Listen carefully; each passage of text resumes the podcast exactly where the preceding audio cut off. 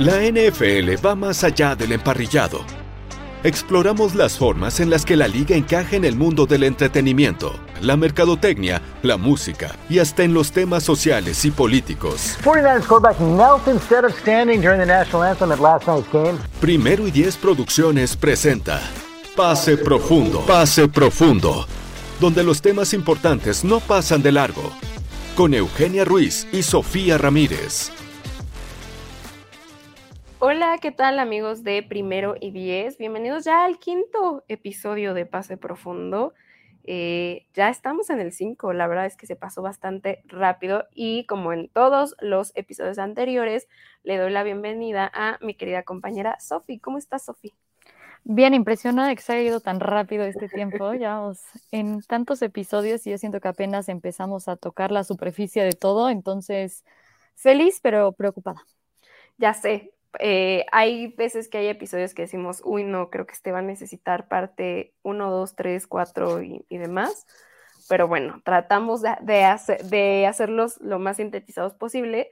Y creo que el episodio de hoy también, siempre decimos que todos son importantes, obviamente, pero eh, en el mes en el que nos encontramos, que es junio, es importante hablar del el tema de la comunidad LGBT más dentro de la NFL, obviamente porque en junio se celebra lo que conocemos como Pride o el mes del orgullo y que obviamente tiene un origen en una protesta eh, que marcó el inicio de los disturbios de Stonewall en Nueva York, esto fue el 28 de junio, y por eso, si ustedes no sabían, en junio ocurren eh, pues todos, eh, digamos, todas las conmemoraciones alrededor del Pride y de ser un mes en el que pues eh, prácticamente mostramos el orgullo de la comunidad LGBT. Entonces, si bien no hay eh, tanta historia, lo vamos a poner así, de la comunidad LGBT dentro del NFL, creo que es importante resaltar también por qué y las acciones que se han llevado a cabo y las personas que también han ayudado a, a elevar esta conversación, ¿no, Sofi? Sí, definitivamente. La razón por la que no hay una lista interminable de, jugadores que podemos poner como ejemplo, que ahorita daremos algunos para, ejemplificar ese tipo de cosas, pues tiene su razón de ser y esa es la cosa, ¿no? Empezamos por la parte de la visión que tiene la sociedad de lo que debe de ser un jugador de, de fútbol americano, muy masculino, muy...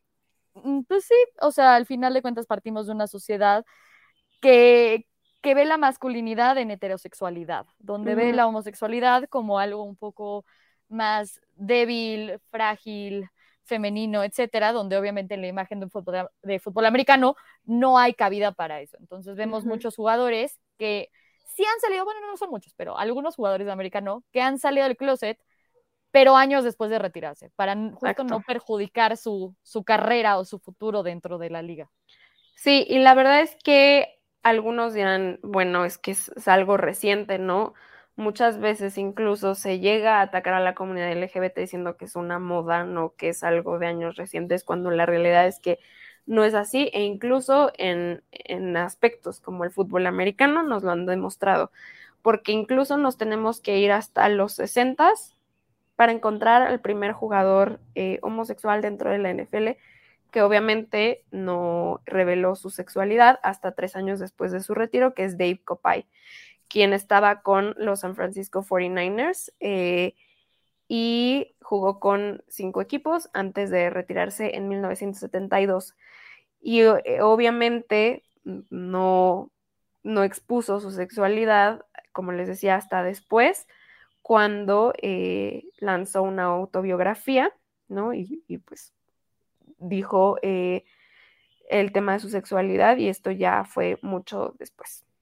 Sí, dijo que salió, salió del closet en el 70, o sea, ya salió del closet públicamente en el 75, tres años después de retirarse, pero justo salió en una entrevista porque decían que habían entrevistado a uno de sus compañeros de equipo en, el, en los, ahora, bueno, Commanders, que antes eran los Redskins, con el que él había tenido como un, un, un amorío, un affair ahí extraño. Y entonces como que no le pareció y dijo, ¿sabes qué? Voy a, voy a hablar, voy a hacer una entrevista, voy a salir del closet públicamente, ya lo había hecho con algunos familiares y amigos, y decidió dejar su, nombre atrás, o sea, de, su compañero, pero sale, escribió un libro sobre su vida siendo homosexual dentro de la NFL y justo porque se, porque se esperó tanto tiempo para, para realmente poder salir del closet y ser abierto con eso, ¿no? Él no quería perjudicar su carrera o perjudicar a la gente que tenía a su alrededor, sabiendo que realmente no era algo aceptado dentro de los equipos en los que estaba y dentro de la liga en general. Y también porque pues, las personas con las que tenía relaciones estaban dentro de la liga eh, y al final de cuentas uno de ellos era Jerry Smith de Washington, que él no, él no realmente salió del closet tal cual durante su vida. Tuvo, o sea, algunos dicen que no está dentro del Hall of Fame o, dentro de los más importantes, justo por, ser este, ajá, justo por ser gay y no ser aceptado. Él murió de, AIDS y eh, realmente también se lo dijo nada más a algunos amigos, pero tuvo una relación con Dave Copay en su tiempo en Washington. Entonces, eh, iban a escribir el libro, de hecho, juntos, y él por el miedo que, iba a causar en, la gente que lo conocía y en su carrera, decidió no hacerlo y Dave Copa hizo el libro solo. Bueno, no solo, pero con otra persona que no tenía nada que ver con la sí. Y realmente Jerry Smith nunca eh, reveló su eh, orientación sexual, sino simplemente algo que justo haciendo el, tracking, pues sale a la luz, pero él realmente nunca lo dijo públicamente. Eh, y hay otros jugadores también que a lo largo de la historia de la NFL eh, han, sido homosexuales, como el caso de Ray McDonald, que también era un running back de Washington, o Roy Simmons, que era un liniero ofensivo para los eh, New York Giants y también para los Washington en ese entonces Redskins. Obviamente tampoco eran jugadores que cuando estaban activos en la NFL hayan eh, revelado su homosexualidad. Y creo que uno de los casos recientes más eh, notables o más famosos es el de Ryan O'Callaghan, quien jugó en los New England Patriots y en los Kansas City Chiefs, ¿no? Y que eh, obviamente también reveló su eh, orientación sexual después de haberse retirado, pero creo que esta historia es importante mencionarla por todo lo que conlleva cuando él después habla, habla de este tema, ¿no? Desde que empezó a interesarse en el fútbol americano porque tenía miedo de decirle a su familia que era homosexual, que sabía que si empezaba a salir con mujeres, pues ellas se iban a dar cuenta que él era homosexual y que eso le iba a perjudicar más porque obviamente ellas eran las que iban a revelar que Ryan o Callaghan era homosexual. Entonces, que simplemente decidió enfocarse en el fútbol americano toda su vida, pero que tampoco se sintió cómodo eh, estando activo en la NFL, pues diciendo su, sexualidad, entonces que la tuvo que ocultar en este deporte que normalmente suele verse como muy eh, pues masculino, ¿no? Eh, muy duro, etcétera, pero que incluso por tratar de mitigar esta parte de no sentirse cómodo estando ahí sin poder decir que era homosexual, abusó de medicamentos, eh, contempló el suicidio, ¿no? Y eso creo que es de las cosas más importantes y lo más dañino de no estar en un ambiente que te permita ser quien eres. Sí, definitivamente. La, la, la, semana pasada estábamos hablando justo de la parte de mental health y cómo realmente hay factores que pueden afectarte de la manera personal y, y, afectar también el juego. Y uno de esos es justo cómo el no ser aceptado por tu equipo, por el ambiente, puede llevar a realmente contemplar el suicidio, a tener problemas con drogas y con con otro tipo de pastillas que realmente también te van a afectar en la parte física y no puedes seguir jugando. O sea, por ejemplo, en el caso de Ray Simmons, también fue acabó siendo un homeless en San Francisco, abusó de drogas, Ryan O'Callaghan también abusó de drogas, que era, ok, ya tuve una lesión, pero también no estoy bien mentalmente y no sé si puedo jugar al 100% estando dentro de ese lugar donde yo mismo no me acepto, ¿no? Y justo para tratar de esconderme del mundo, porque por ese miedo al rechazo que voy a sentir tanto de mi familia conservadora como de los fans o personas que me ven, me voy a esconder en el fútbol americano para que no haya ninguna sospecha de que yo puedo ser gay, lo cual a mí me parece muy curioso, ¿no? Y después de ese intento de suicidio, eh, él acaba escribiendo un libro sobre su vida siendo, siendo gay en la NFL, dando pláticas, tratando de ayudar a, jóvenes de, de la comunidad a aceptarse a sí mismos y que no haya justo esos intentos de suicidio, ¿no?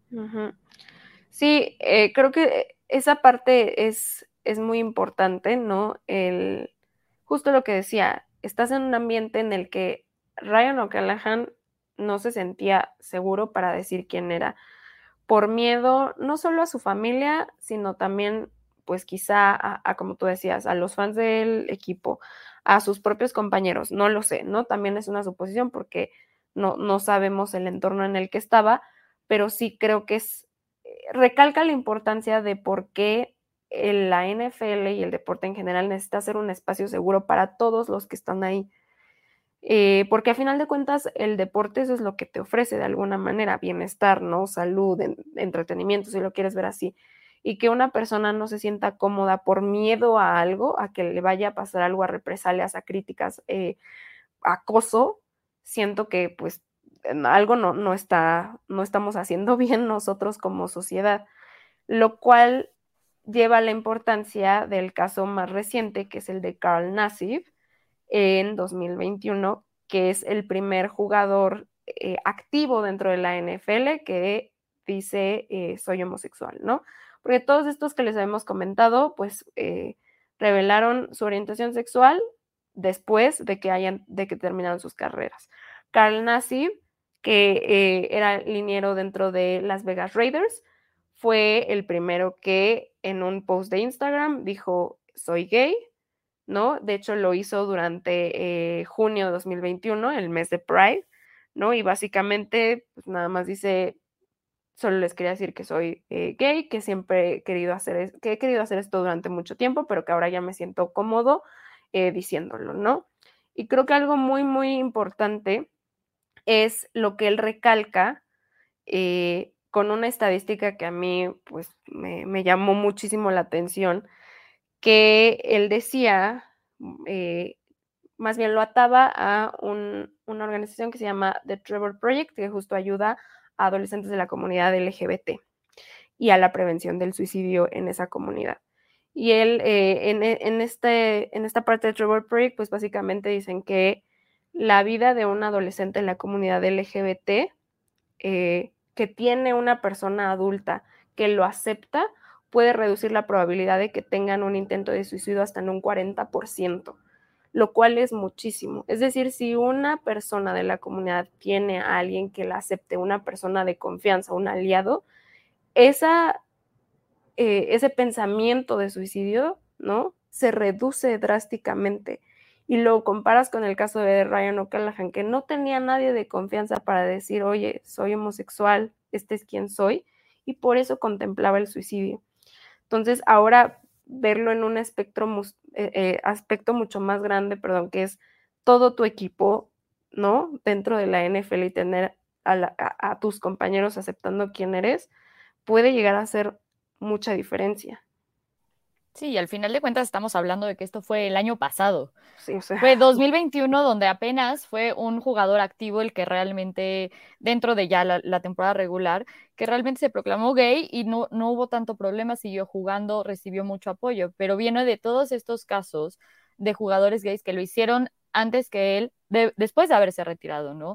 Ya tenemos un antecedente de yo no fui aceptado o yo no, no pensé que lo, que lo pude haber sido, entonces me voy a esconder de esta manera. O incluso lo más cercano es Michael Smith, ¿no? Que era defensive end, que fue muy, muy bueno durante college, se decía que iba a salir en la tercera.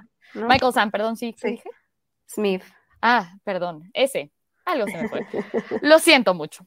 Pero era eh, tercera ronda o cuarta ronda lo proyectado y al final se acabó yendo con, con los Rams en la séptima ronda. Y muchos decían justo por ser abiertamente gay y haberlo dicho antes de, ser drafteado en su senior year, todo fue que realmente bajó tanto dentro del draft, ¿no? Y que cuando fue seleccionado le dio un beso públicamente a su novio, todo el mundo estaba escandalizado. Y al final ya no jugó ningún, ningún este, juego en temporada regular, nada más se quedó en pretemporada, fue cortado por, por los Rams, después por los Cowboys, y ahí se quedó. Y que Michael Sam justo llegó con, con Carl Nassib y le dijo, wow, o sea, realmente mis respetos hacia ti, qué bueno que estás teniendo eh, eh, toda esta parte positiva, justo para que la gente vea que está bien aceptarse a sí mismo y poder ser uno mismo dentro de la liga.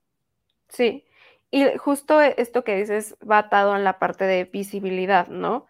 Obviamente nosotros queremos llegar a un punto en el que si un jugador, más bien que un jugador no tenga que decir, hola, soy gay, durante o después de su carrera en la NFL. Que simplemente, en, voy a dar un escenario hipotético, pero que si llega a ganar el Super Bowl, así como entran las esposas al campo, pues que entre su esposo o su novio o su pareja, quien sea el problema es que ahorita sí necesita ser visible, necesita ser noticia, necesita, la gente necesita saber, existe una comunidad LGBT dentro de la NFL, existen jugadores homosexuales dentro de la NFL, porque si no tienen visibilidad, la gente de verdad cree que eso no existe o que no es posible o que no es algo eh, pues que, que, está pasando, ¿no? Eh, por eso todo este tiempo, pues en el que los jugadores, por las razones eh, que tuvieran, no decían su orientación sexual, mucha gente es cuando empieza a creer que esto es una moda, que esto no sucede, no que son excepciones, etcétera, pero la realidad es que no es así. La realidad es que la NFL, como ya decíamos, es solo una parte de la sociedad y en esta sociedad hay una comunidad LGBT y así tiene que ser.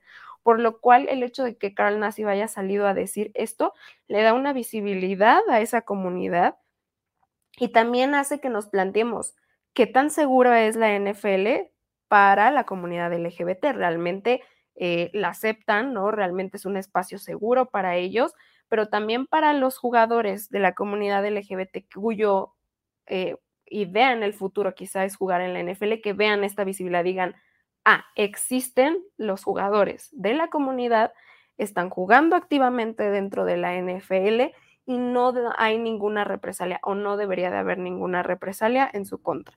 Creo que eso es lo importante del caso de Carl Nassib y que si bien ya no está ahorita dentro de la NFL, abre la puerta a que haya más jugadores que realmente puedan salir a decir, eh, soy parte de la comunidad, ¿no? Y ayudar a que haya más visibilidad de este tema dentro de la NFL. Sí, claro, es que ahí está la cosa, que la gente muchas veces dice, como no, no lo están haciendo público, es que esto no está presente no hay gays dentro de la NFL, no hay una persona que sea homosexual o lo que sea. Y es, sí, sí la hay, nada más que no, no salen públicamente a decirlo. O por ejemplo, el, caso de Dave Capoy, ¿no? Ok, era uno y fue hace mucho tiempo. Ok, no, no, no lo vamos a contar realmente. Ah, pues sí, ya se retiró, esto no está presente el día de hoy. Y empieza a ver todos los cambios que está viendo en cuanto al Pride, en cuanto a, la aceptación de la homosexualidad dentro de la NFL. Y todo es muy reciente. Y ese es el, el tema, hacer como algo que sea sano y abierto para todas las personas, independiente de la orientación sexual, pero eso nada más, la parte de incluir el, no discriminar a alguien por su orientación sexual fue puesto en norma en el 2011 en la NFL. Entonces estamos hablando de hace un poquito más de 10 años. Ok, eh, la, la, norma dentro de la parte legal en Estados Unidos se volvió legal el matrimonio homosexual en 2015 en los 50 estados, hace 7 años realmente todo es muy reciente y es cómo voy a hacer que no haya discriminación hacia las personas por nada, o sea, nada que, no sea su performance o cómo actúan dentro del campo y lo que hagan como atletas, no por su religión, no por su etnicidad, no por su orientación, no por su nada, y hacer algo como cualquier trabajo, ¿no? Que sea seguro, donde no haya un acoso, donde no sean penalizados por ese tipo de cosas, sea directamente o indirectamente. Ahí se puede decir de Michael Sam, fue, fue penalizado de cierta manera, si ver en tercera o cuarta, se fue en séptima. Ah, ok. Hay jugadores que no volvieron a jugar en la NFL por ese tipo de cosas, o que ya había rumores, entonces ya nadie los quiere tocar porque es una aceptación de algo que pues, no sabemos cómo la sociedad lo vea, no sabemos cómo lo van a tomar los jugadores. No queremos tema de acoso o discriminación dentro de nuestro locker room y entonces para lavarse las manos lo evitan. Entonces, si empiezas a ver más casos de personas que salen a decir yo soy gay, lo dicen de manera abierta, se vuelve justo algo donde da igual, no importa, existe, es común verlo, pasa en todos los equipos, la cosa es si realmente lo hacen ver o no. Sí, Y obviamente, como decía, es un fragmento de la sociedad, o sea, todavía tienes muchísimos países dentro del mundo, por ejemplo, donde se criminalizan las relaciones entre personas del mismo sexo e incluso en algunos eh, conlleva pena de muerte, ¿no? Entonces, obviamente, eh, si lo trasladamos a los deportes, claramente todavía falta mucho camino que recorrer, lo cual creo que nos lleva a la siguiente parte, que es... Eh, por qué hay tanta como resistencia, ¿no? De ver a una figura homosexual dentro de la NFL. Y creo que tiene que ver con esto que mencionabas tú, donde normalmente a una eh, persona gay, ¿no? Bueno, a un hombre homosexual, eh, se le estereotipa con una feminidad. Y esta feminidad se traduce en debilidad. Entonces, hay una renuencia a tener a un hombre homosexual dentro del NFL porque implicaría como esta debilidad, entre comillas, ¿no? En un deporte que es agresivo, que significa fortaleza, que es de macho, etcétera, ¿no? Y del otro lado, a una mujer eh, lesbiana se le estereotipa con un cierto grado de masculinidad, ¿no? Como de, es más hacia como los atributos de un hombre, por así decirlo, por lo cual hace sentido en, los deportes porque está más de la mano con esa masculinidad. Lo cual, para empezar, es un estereotipo porque, como en todas, o sea, todas las personas, no las podemos encasillar en que eh, todas, eh, ¿no? Todas las mujeres siempre tenemos un grado máximo de feminidad y los hombres un grado máximo de masculinidad, ¿no? Eso ya, o sea, literalmente hay que deconstruirse y, olvidar esa parte. Pero este estereotipo que siempre se vive en los deportes es lo que creo que hace que haya como mayor resistencia por parte del público en general a que un hombre homosexual esté jugando dentro de la NFL o incluso coachando, porque derribaría como esta mentalidad de, ay, pero que no todos los hombres homosexuales como que son medio femeninos, porque es lo que se tiende a pensar siempre, ¿no? Sí, claro, y también cuando empezaron a poner la NFL mensajes eh, apoyando el Pride y apoyando a la comunidad, pues justo hubo, hubo respuestas de fans justo con ese tipo de estereotipos, ¿no? De diciendo, ah, es que tu equipo rival este, es gay, diciendo que entonces gay es algo que es suave, que es delicado, que está mal. entonces lo ligas mentalmente de esa manera donde justo es lo que están intentando hacer, es fútbol para todos, donde el deporte no discrimina, donde vamos a romper este tipo de estereotipos y vamos a tratar de ir en contra de este tipo de cosas, porque justo el fútbol hay jugadores que no importa si eres un linebacker de 225 libras y de dos metros de altura, no importa porque él tiene una pareja de su mismo sexo, da igual. Es justo, o sea, da igual, ¿no? con quién andes, qué hagas. Es que mucha gente también lo dice. Pero ¿Qué hace eso en, el americano? Sí veo esta parte todavía y sobre todo en los deportes que históricamente era algo más masculino en el sentido de que, eh, ¿no? Como que está también arraigado eso, de que si eres hombre te tienen que gustar los deportes, ¿no? Y eso lo trasladamos también a cosas que vemos a la hora de eh, ser mujeres, que nos gusta el deporte o estamos involucradas en el deporte. Pero todavía en 2022 tú ves comentarios de, este, le voy a tal equipo, ah, eres, ¿no? Inserte insulto homofóbico aquí. Eh, ¿No? Como todas esas cosas, ¿no? O cuando Carl Nassib dice soy eh, homosexual, no faltaron los comentarios de, ah, pues sí, por eso están los Raiders, ¿no? Como haciendo esa, ese vínculo a la homosexualidad equivale a una debilidad, a una fragilidad que también está eh, involucrada con la feminidad, ¿no? Y que por eso no tiene cabida dentro de estos deportes como, pues sí, masculinos, heterosexuales, ¿no? Como que fuertes. Pero ¿quién llegó a dictar eso? Realmente no existe, o sea, no hay ninguna relación ahí. Entonces, ¿cómo derribas esos, e, esas barreras, ¿no?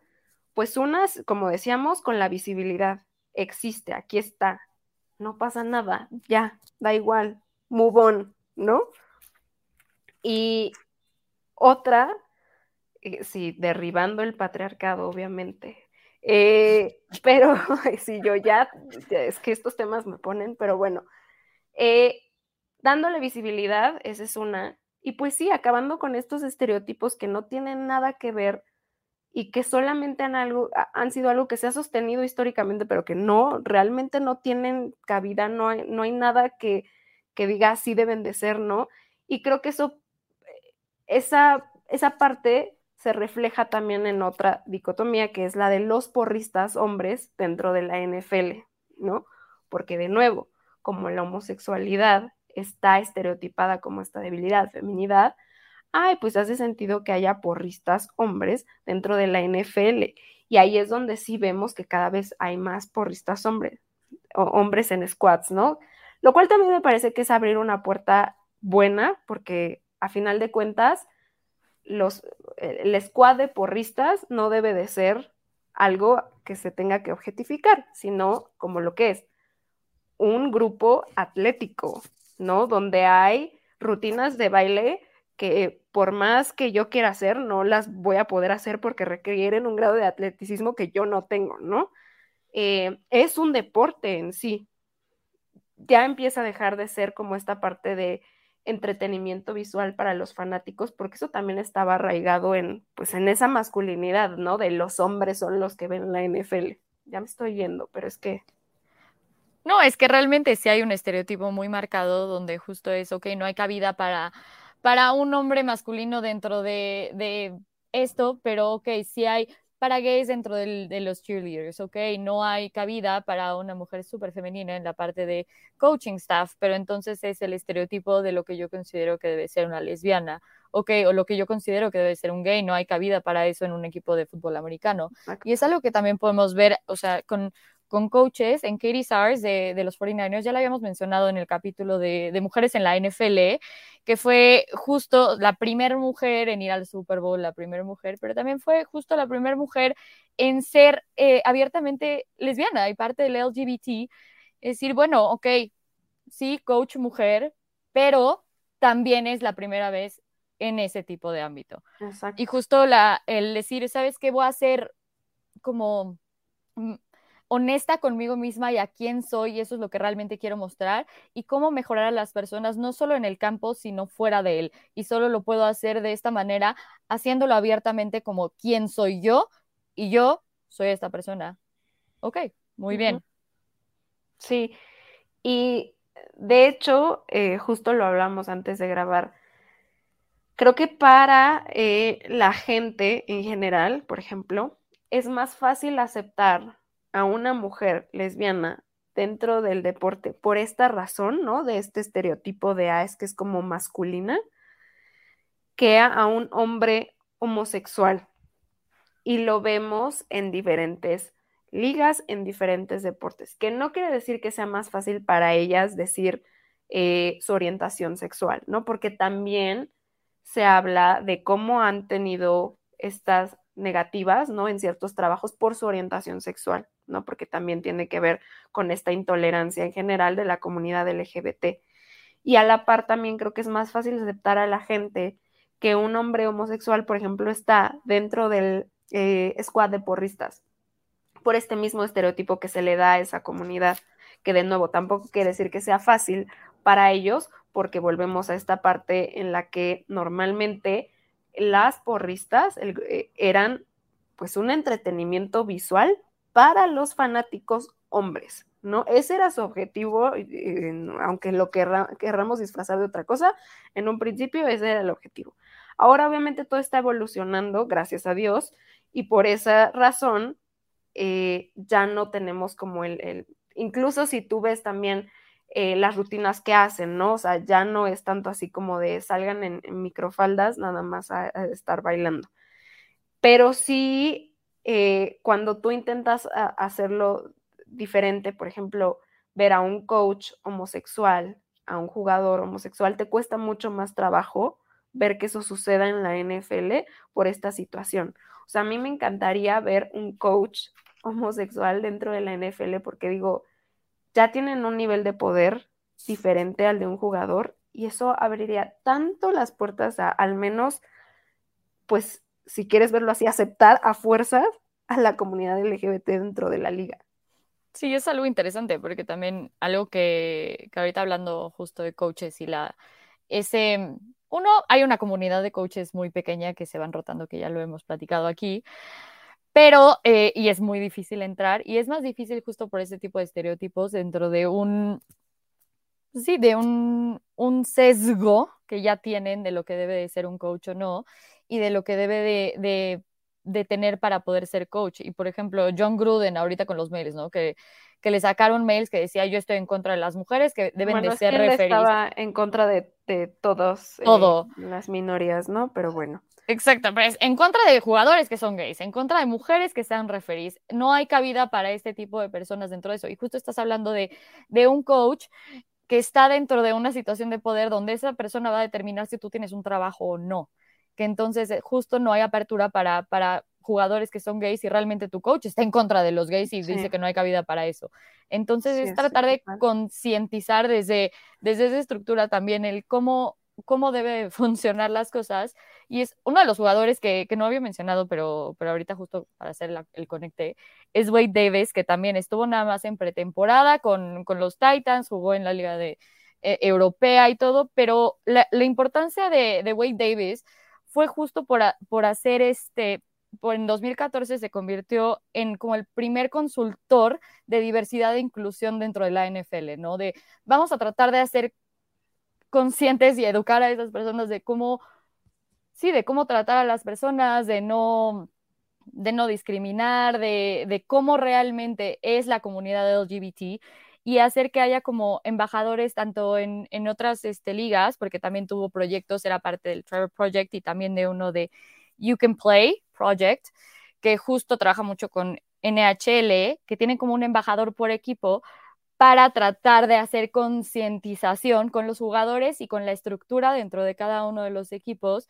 sobre la comunidad y cómo llevarlo y no, no hacer acoso, eh, llevar aceptación y hacer que esto justo dentro de alguien que ya está dentro de la comunidad, ok, ¿qué es lo que pasa? ¿Cuál es el, el, el el problema, cómo podemos ayudar a erradicar el lenguaje que realmente está haciendo daño al, al equipo, a la organización y al deporte en general.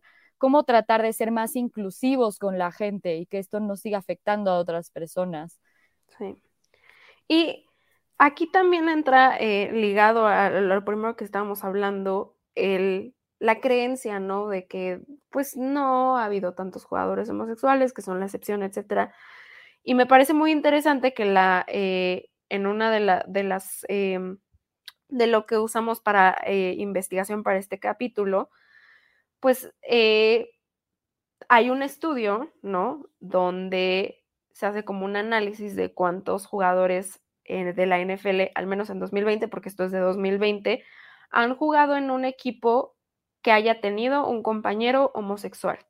Puede ser en colegial, puede ser en NFL y encontraron 39 jugadores de la NFL que estuvieron en un roster para la temporada 2020 que ya habían tenido a un compañero homosexual.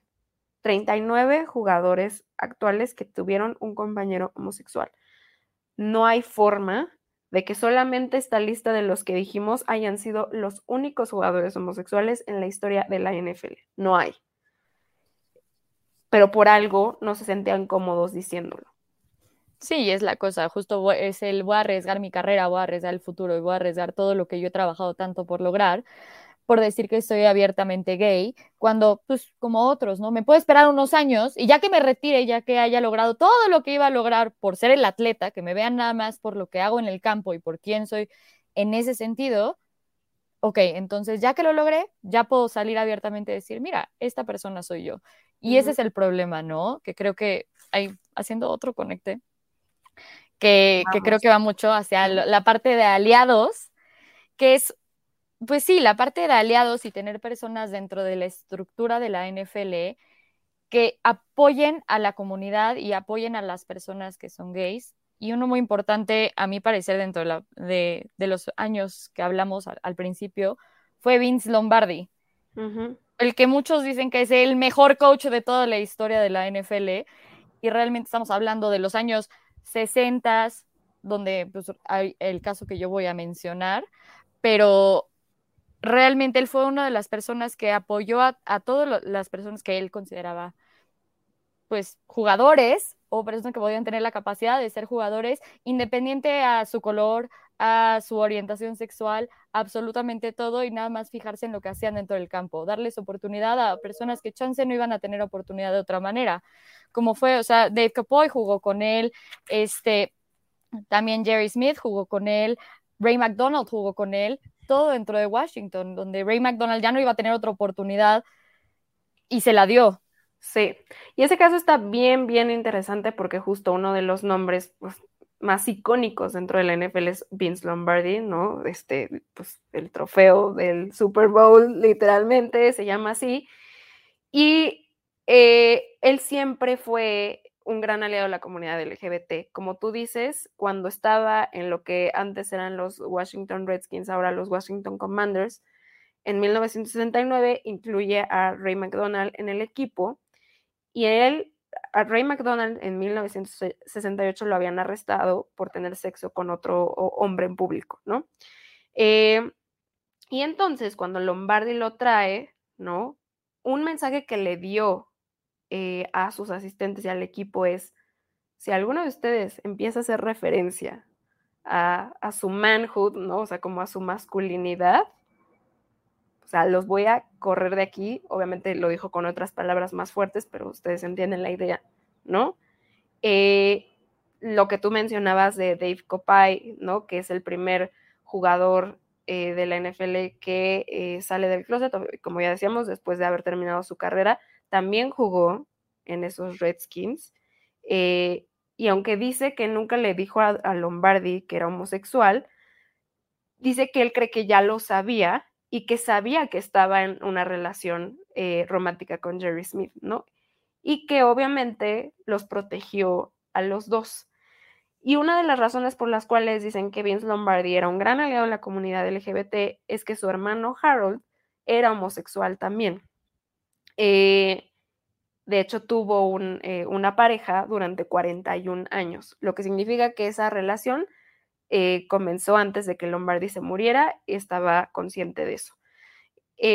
Creo que también habla de por qué era aliado de la comunidad LGBT. Cuando tú tienes un caso de una persona de la comunidad cercana, también tu visión cambia completamente y entiendes muchas cosas. Y creo que eso también es importante. Si no tienes una persona dentro de tu círculo social, familiar, etcétera, que sea parte de la comunidad, ábrete a conocer personas de esa comunidad para que de verdad entiendas, uno, la lucha de esa comunidad y dos, por qué es necesario tener aliados y ser aliados de esa comunidad. Sí, claro, y aquí estamos hablando de el, coach más importante de toda la historia de la NFL. Y aparte estamos hablando de los 60, ¿no? Que es algo muy importante donde dices, también el assistant general manager de esa época, el director de PR de los Washington, bueno, ahora Commanders antes Redskins, eh, e, eran gays. Entonces estás hablando que había, en ese momento, donde estaba Vince Lombardi, eh, en el staff, dos importantes. Y dentro del roster de jugadores había tres que eran gays y que él sabía que eran gays. Uno porque, bueno, McDonald por el arresto que tú dices, y Jerry Smith y Dave Copay porque él sabía, no tuvieron que salir del closet, pero sí se decía que, que él estaba perfectamente consciente de la Eso pasa muchas veces. Cuando salió el tema de Carl Nassib, Warren Moon, un jugador también icónico de los Tennessee Titans, tuiteó cuando, en, los equipos, o bueno, no en, no en los equipos, sino como en, en, ajá, los, sí, los diferentes equipos a lo largo de los años en los que estuve, hubo personas homosexuales, todos sabíamos y lo respetamos, pero no lo decían por sus razones, y creo que una de ellas, pues obviamente es el acoso, el hostigamiento, ¿no? Eh, todo lo que conlleva eh, a lo largo de los años ser parte de la comunidad LGBT, pero ellos sabían, ¿no? Warren Moon decía, lo sabíamos, nosotros lo aceptamos, pero ellos obviamente no estaban seguros diciéndolo. Entonces, de nuevo, la importancia de tener aliados para que eh, la gente se sienta cómoda siendo quién es. Y te acuerdas, o sea, ahorita que mencionamos este estudio de los jugadores activos, en ese estudio también salía que la mayor cantidad de jugadores que habían jugado con un compañero homosexual eran los Arizona Cardinals. Al menos seis de esos jugadores en el, en el roster de 2020, que es como un 10% del equipo, ya había jugado con un compañero homosexual. Eh, y tiene que ver, porque después desglosan como esta parte de los aliados que decíamos. ¿Por qué? Porque Cliff Kingsbury siempre también ha sido una persona que ha hablado a, favor de la comunidad LGBT y a través, eh, y sobre todo apoyando a un jugador de fútbol americano homosexual que es Scott Franz. y que en ese, o sea, que en su cargo ha demostrado como esta aceptación de la comunidad LGBT. ¿En qué se traduce esto? En que es más fácil que un jugador homosexual se sienta cómodo diciendo que es homosexual o que sea bienvenido dentro de ese equipo específicamente en los Cardinals, porque la figura que tienes como coach abiertamente es un aliado. Entonces, esas pequeñas acciones se traducen en como este, esta adoptación de la comunidad LGBT, que eso obviamente hacia, hacia donde quieres llegar, ¿no? Que tú llegues a un equipo y diga, pues no importa nada, o sea, ni mi orientación sexual, ni eh, mi género, bueno, eh, digo, aquí es, un poco más tricky, pero eh, no importa quién sea, yo voy a ser aceptado dentro de este equipo y de esta comunidad. Es que es eso, que te midan con la misma vara que miden a todos, ¿no? Al final de cuentas, ¿qué es lo que realmente debe de contar cuando estás jugando fútbol americano? Que también lo hagas, ¿no? Que, ¿Cómo se traduce eso que tú muestras en el campo en el éxito del equipo como tal, ¿no? Y entonces dices, justo cuando la gente pregunta, ¿y qué tiene que ver el Pride o qué tiene que ver el hecho de que tal persona diga abiertamente que es gay, eso no tiene cabida en la NFL? Es eso, justo que se misma, que se mida igual. No tienes por qué decirlo abiertamente, no tiene todo el mundo que saber tu orientación sexual, no tiene que saber tu vida privada, pero la cosa es también justo, que lo vean como algo que existe, que se sientan seguros dentro del ambiente, que no haya repercusiones eh, en la parte laboral o su parte mental por, eh, por esa falta de aceptación y saber que no hay ningún problema con ser quienes realmente son. Entonces puedes saber que tienen el desempeño completo de la persona y que solo se va a medir por el hecho de, jugar bien o jugar mal. Ya si, si lo hacen o no es totalmente independiente, así es gay o no es gay, y eso es lo que realmente te debes de enfocar. Pero por eso es la cabida, saber que esto existe y existen todos los equipos y que debe de ser aceptado porque son, o sea, uno más de tu equipo. Y al final, ahorita que mencionas a los Arizona Cardinals, justo Trey McBride, que acaba de ser drafteado, fue este, el primer jugador que tiene eh, dos mamás. Entonces, él, él creció en un same-sex marriage con dos mamás. Entonces, otro de Arizona Cardinals.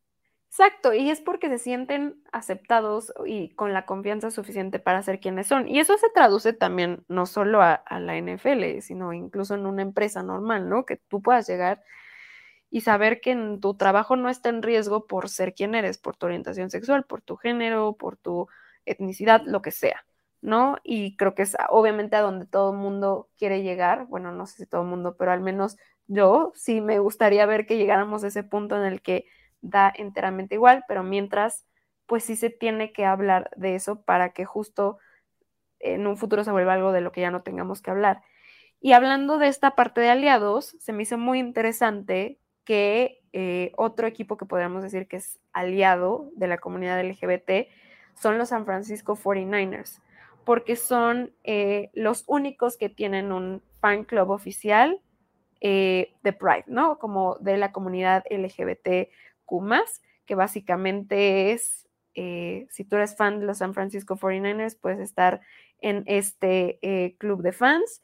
Y pues así, al parecer es la primera comunidad de fans en la historia, que es iniciativa de una franquicia de la NFL, cuyo objetivo es apoyar a los fanáticos de esta comunidad y a los aliados también, ¿no? Y incluso a lo largo de los años también han hecho iniciativas como por ejemplo el año pasado lanzaron una eh, colección de ropa genderless, o sea, sin género, ¿no? Sin decir esto es para hombre, esto es para mujer, para que la pudiera usar todo el mundo y obviamente eh, hacía referencia al logo de los 49ers con la bandera de la comunidad LGBT, lo cual se me hace muy padre, la verdad. Sí, evidentemente no tendríamos que separar a todos los fanáticos de la comunidad, pero creo que de nuevo le da cierta visibilidad a, oigan, este es un espacio seguro en el que todos, como miembros de la comunidad LGBT y sus aliados, podemos estar apoyando a nuestro equipo, ¿no? Integrándonos en actividades, etcétera. Y lo más padre es que también incluye, obviamente, donaciones a organizaciones sin fines de lucro que apoyan a la comunidad LGBT. Y creo que sí está ligado a que San Francisco, pues es una ciudad mucho más liberal, que acepta mucho más a la comunidad LGBT, ¿no? Que creo que esto pues, no lo vas a ver en un, discúlpeme, pero en un Kansas City Chiefs, ¿no? O, no, o sea, un equipo que tiene, sí, Sophie se está muriendo de la risa aunque no le están viendo, pero es la realidad, en un, en un lugar donde claramente es mucho más conservador, ¿no? Pero bueno, poco a poco se van dando como esos pasos. Eh, sí, ya, ya, ya, ya, me dejé de reír, pero sí, justo.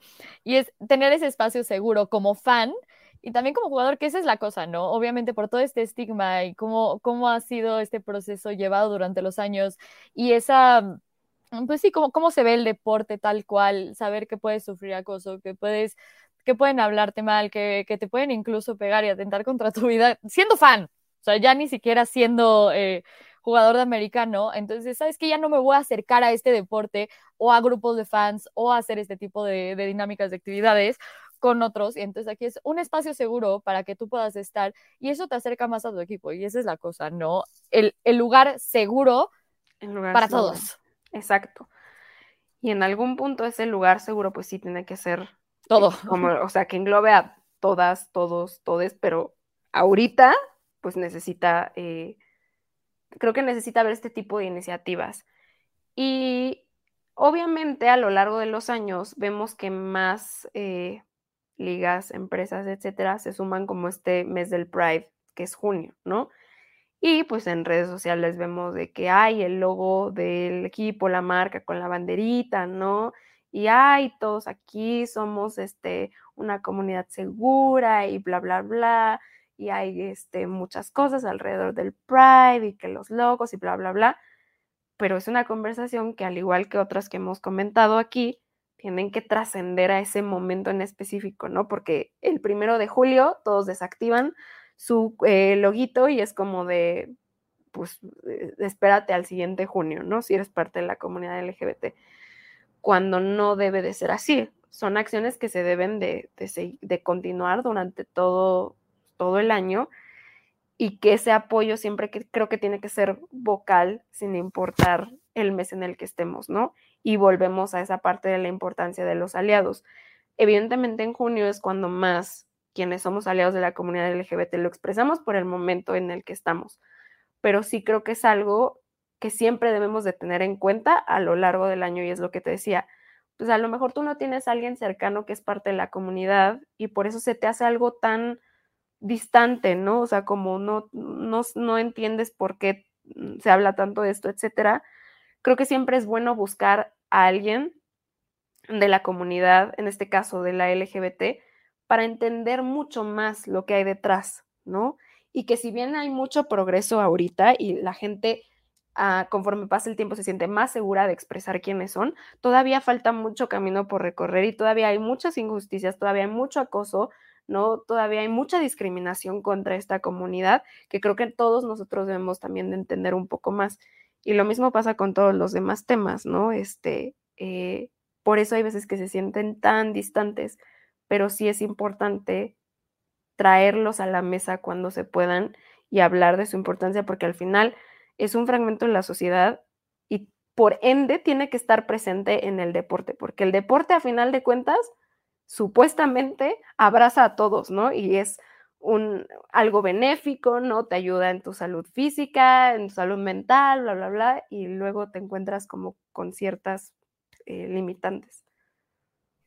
Sí, definitivamente. Y es eso, también ser ver esos jugadores, a esos coaches y todos ser tan abiertos de cómo son y vivir sus realidades y hacerlo de esa manera, también ayuda a la sociedad y a otras personas a decir, ¿sabes qué?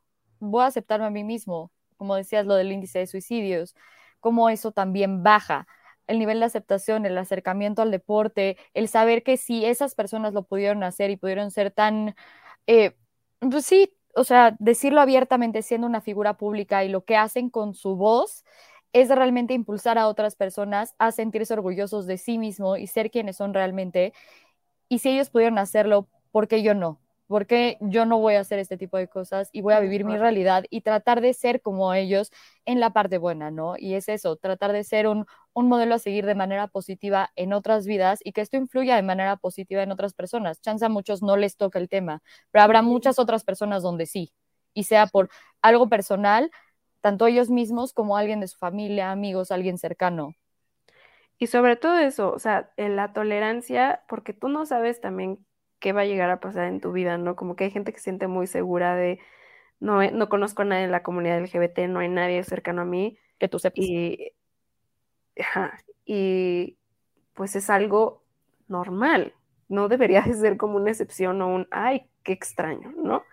Eh, aún falta mucho camino que recorrer, como decía, me gustaría ver que la NFL más allá de junio y de eh, los bonitos logos con la bandera de la comunidad LGBT, haga acciones para que la NFL se sienta más como un espacio seguro para esta comunidad eh, y de esa forma creo que avancemos un poco más.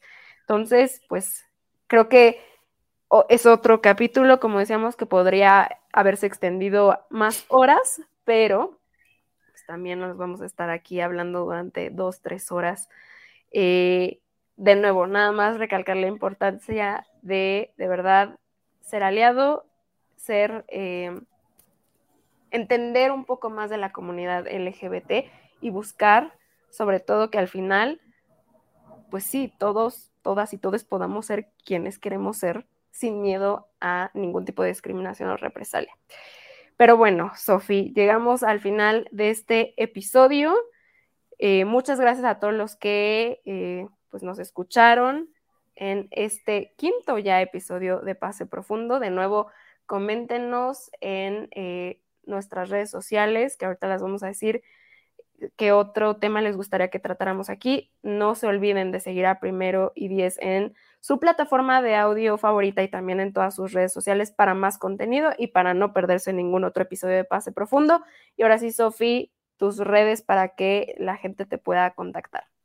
La única red social que realmente utilizo es Twitter, entonces ahí me pueden encontrar, me pueden escribir si tienen alguna duda, sugerencia, comentario, tema extra. Eh, es arroba Sofía-Ramírez G.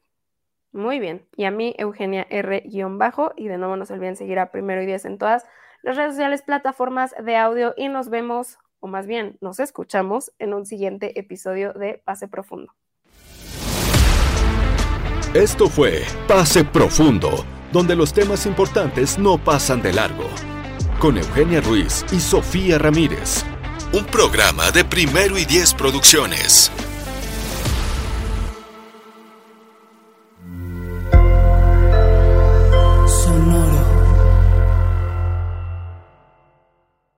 Hello, it is Ryan, and I was on a flight the other day playing one of my favorite social spin slot games on chumbacasino.com. I looked over the person sitting next to me, and you know what they were doing? They were also playing Chumba Casino. Coincidence? I think not. Everybody's loving having fun with it. Chumba Casino is home to hundreds of casino style games that you can play for free anytime, anywhere, even at 30,000 feet. So sign up now at chumbacasino.com to claim your free welcome bonus. That's chumbacasino.com and live the Chumba life. No purchase necessary. DTW, void, were prohibited by law. See terms and conditions 18 plus.